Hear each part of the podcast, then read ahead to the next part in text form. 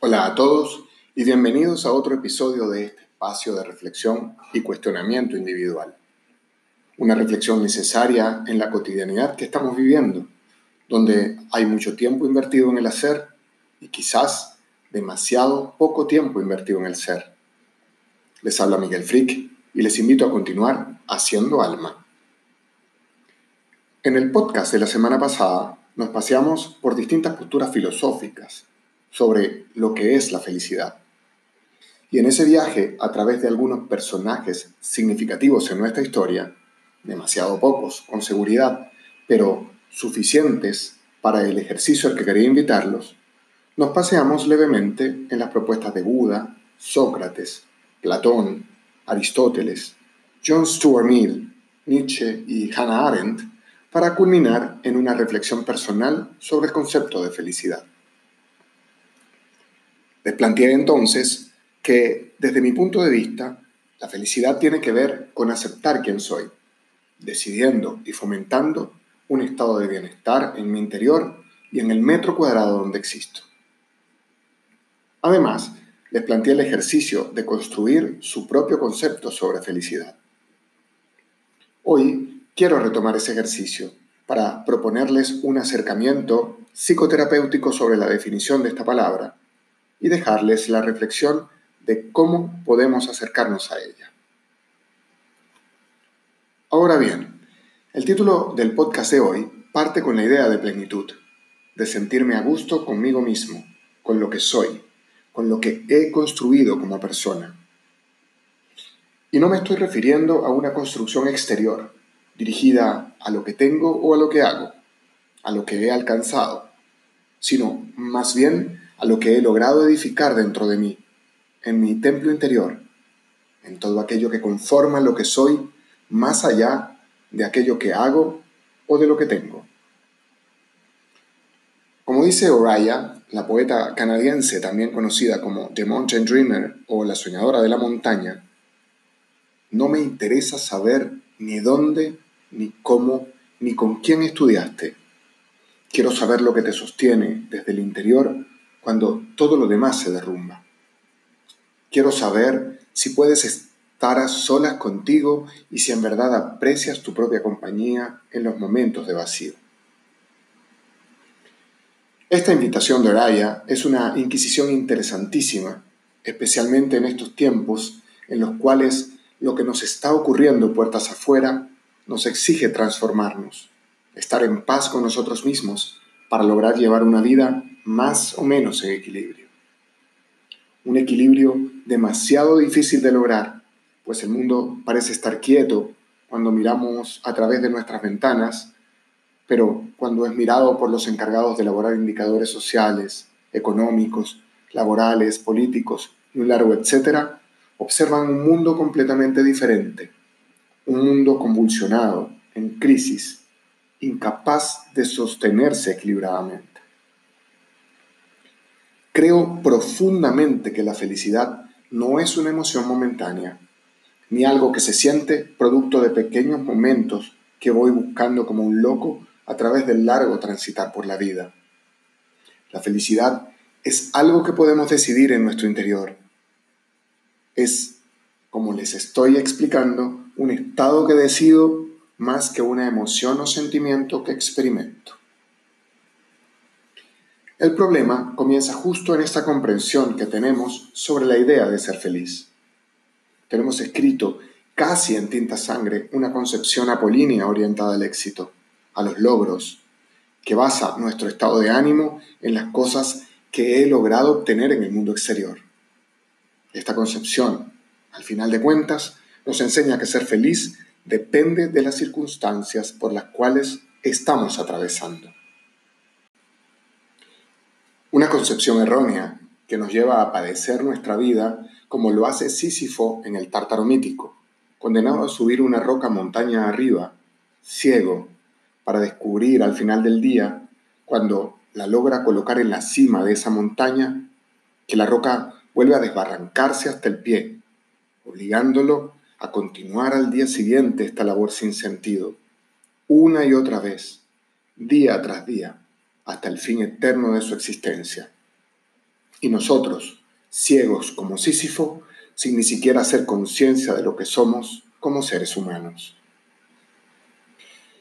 Nuestra humanidad ha internalizado valores que se encuentran hoy en día profundamente arraigados, tales como el ser buenos en el sentido utilitario y religioso de la palabra, y en ser exitosos en el sentido de alcanzar logros profesionales y materiales que permitan reconocer que hemos llegado a un nivel social importante. Y en esta cultura de ser buenos y exitosos, nunca nos enseñaron a ser felices.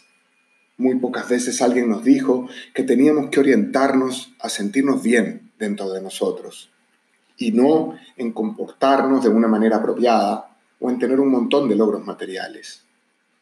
Nadie nunca nos dijo que lo importante era que lográramos estar bien con nosotros mismos, sin hacerle daño a nuestro mundo exterior, que nos sintiéramos cómodos con nuestra manera de ser, con lo que decidimos hacer para hallar la paz y tranquilidad interior en comunión con el mundo.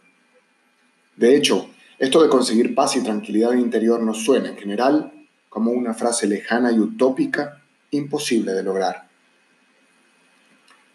Los seres humanos no hemos aprendido aún la lección que la naturaleza nos ofrece sobre el equilibrio. Nos dejamos llevar por la desmesura y luego somos presa del miedo que nos da perder aquello que hemos logrado. La madre naturaleza, representada en la mitología griega por la diosa Artemisa, quien constela el arquetipo de la libertad y de lo primigenio, nos enseña la importancia de mantener el equilibrio y la armonía entre los extremos. Los sistemas biológicos nos muestran la importancia de sostener ese delicado balance entre todas las partes que lo componen. Los depredadores solo exterminan lo que necesitan para alimentarse. Las fuentes de alimentación naturales proveen lo necesario y en un balance magnífico que estamos muy lejos de comprender, vuelven a compensarse.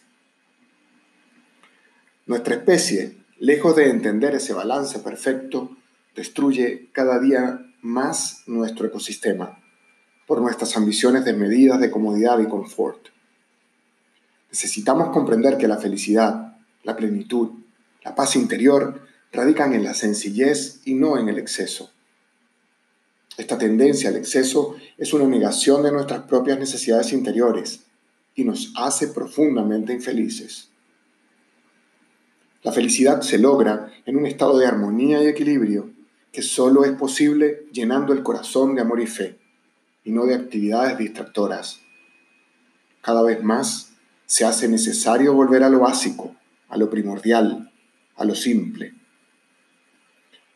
Solo logramos mantener temporalmente ese estado de equilibrio a través de estados alterados de conciencia, producidos por la meditación, la contemplación, la fe, quizás incluso mirando un paisaje hermoso que nos abstraiga por momentos pero que en definitiva no logramos cosechar lo suficiente para hacerlo duradero.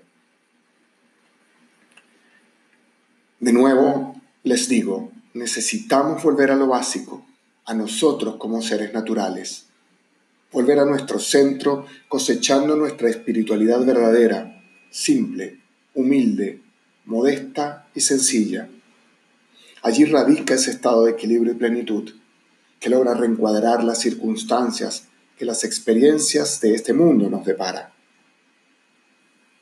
Y cuidado como al interpretarme, no estoy queriendo decir que debemos volvernos seres completamente ascéticos, sin ningún interés en lo material. Lo que quiero transmitir es la necesidad de orientarnos en nuestra plenitud, en aquellas actividades que nos hacen sentir felices y plenos. Quizás con ello alcancemos el éxito. Buscar el éxito para sentirnos plenos y felices parece un sinsentido.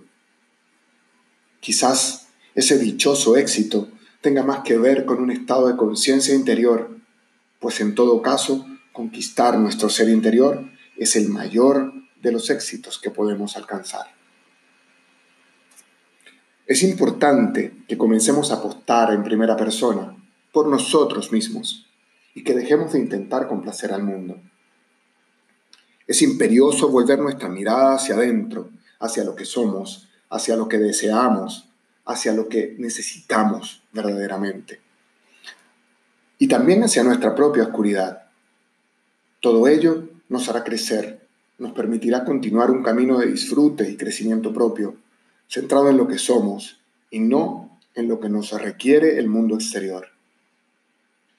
Probablemente el trabajo interior requiere además no que complazcamos al mundo, sino que le ofrezcamos a él la mejor versión de nosotros mismos, que en el mundo, nuestro mundo, el metro cuadrado que habitamos, pueda regocijarse al final en la mejor versión que podemos ofrecerle de nosotros.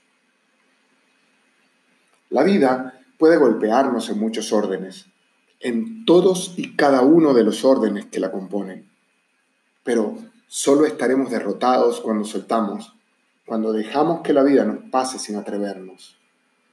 Es imperioso vivir al tope, buscando aquello que nos hace vibrar, aquello que nos proporciona vivencias, aprendizaje, crecimiento, transformación, reconexión.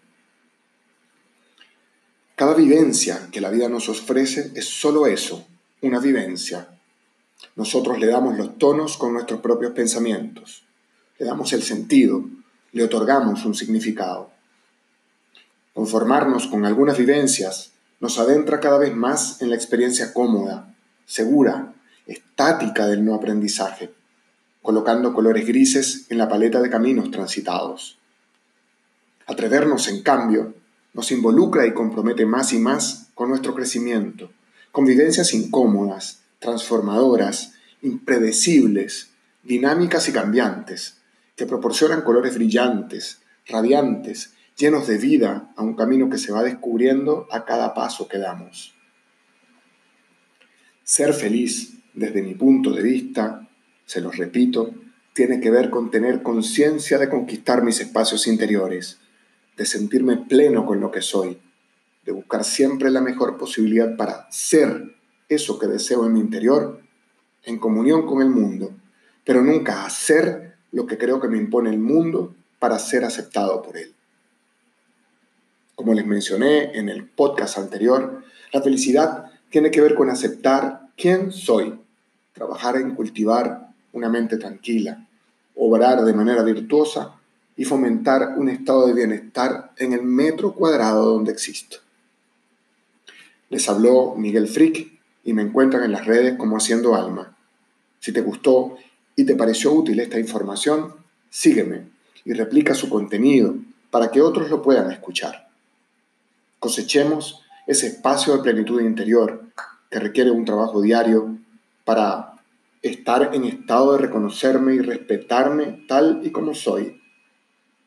Decidamos vivir conquistando mis espacios internos y eso irremediablemente nos conducirá a ese anhelado estado de felicidad. Como siempre, les dejo un gran abrazo de alma.